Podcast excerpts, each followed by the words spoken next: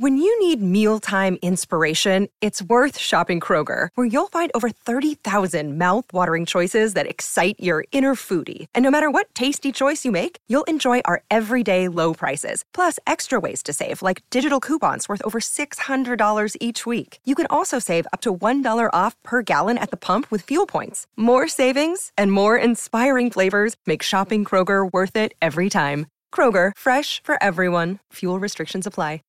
Familia querida de Univisión, aquí Lucero para decirles que no se pueden perder el gallo de oro. Lunes a viernes a las 9 por Univisión.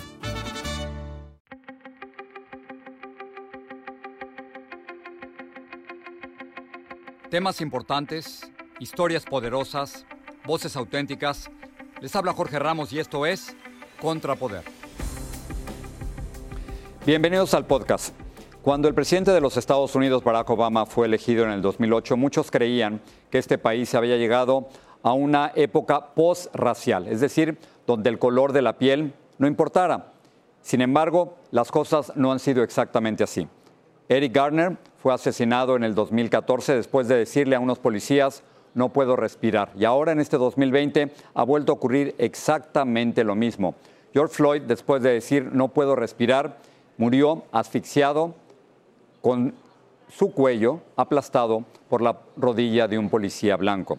Para hablarnos de todo esto y de por qué el racismo es tan persistente en los Estados Unidos, un país que ha sufrido décadas de esclavitud, racismo y discriminación, hablamos con José Miguel Vivanco, director para las Américas de Human Rights Watch.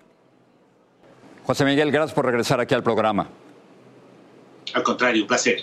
El expresidente Barack Obama acaba de dar a conocer un, discurso en el que él dice que, que la muerte de George Floyd no es algo normal.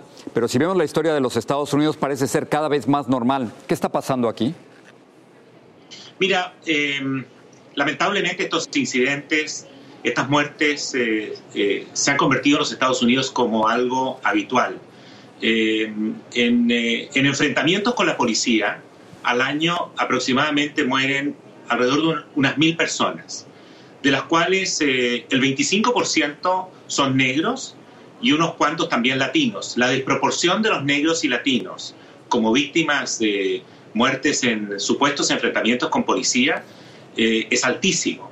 Hay aquí eh, una serie de razones que, que, explican esto y se ha intentado paliar o reducir las muertes, ya sea por uso de fuerza letal, como en enfrentamientos eh, o, situaciones de control como la que, eh, de la que fue víctima George Floyd en Minneapolis.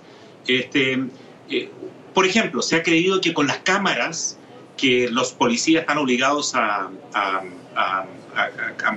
digamos, a, utilizar en todo momento, se puede reducir la violencia. Y sin embargo, hemos visto cómo muchos de estos hechos de brutalidad policial se dan frente a las cámaras.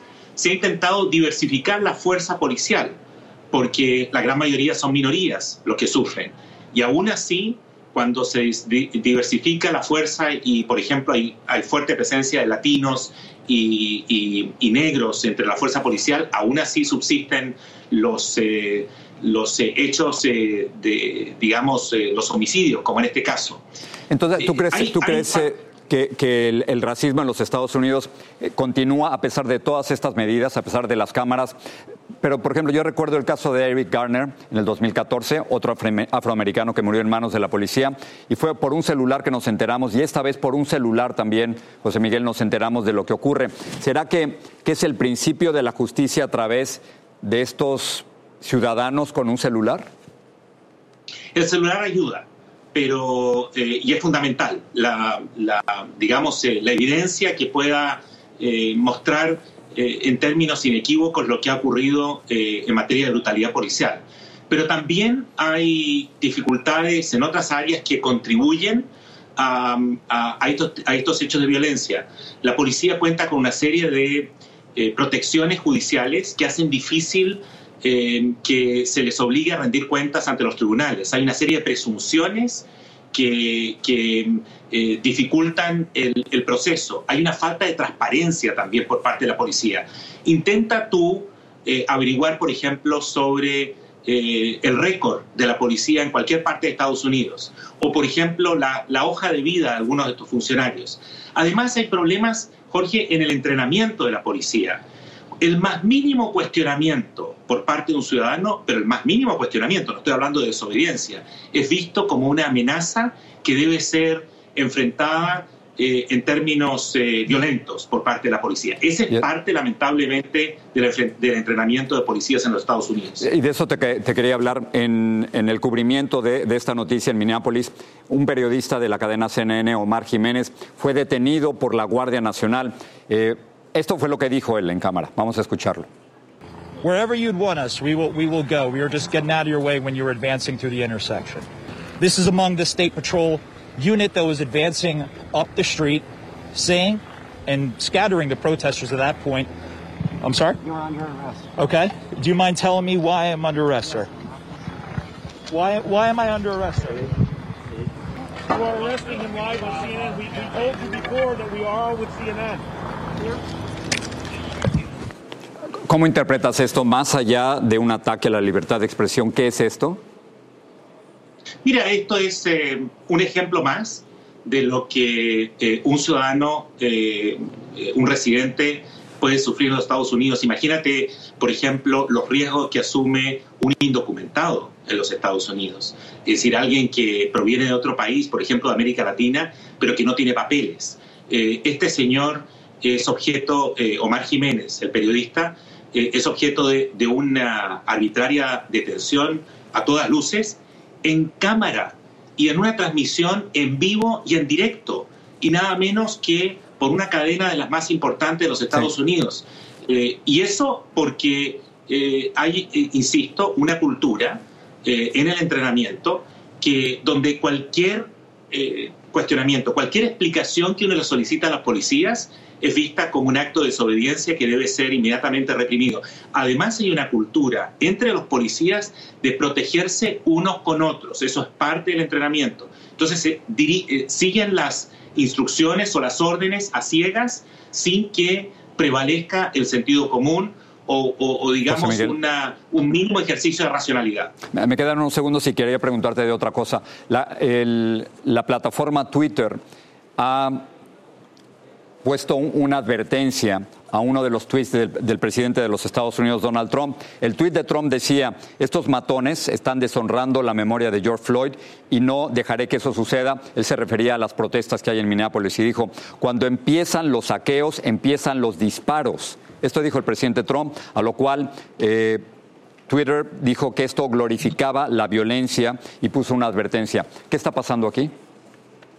Me parece que eh, eh, Twitter, con justa razón, y ya era hora, está llegando a los límites y están buscando maneras de imponer algunas reglas de juego mínimas, elementales. una de ellas, quizás la más importante, es impedir que la libertad de expresión, el derecho que todos tenemos a, a ejercer la libertad de opinión y de expresión, pueda transformarse en una incitación a la violencia. Ese es un límite importante y esta corporación, aunque es privada, tiene, creo, la obligación de regular ese tipo de comunicaciones y me parece muy importante la advertencia que le han hecho a Trump, a pesar de los, eh, de los pataleos y de las protestas que él ha hecho frente a este tipo de regulaciones por parte de Twitter. José Miguel Vivanco, gracias por estar aquí con nosotros en el programa una vez más contrario, un placer.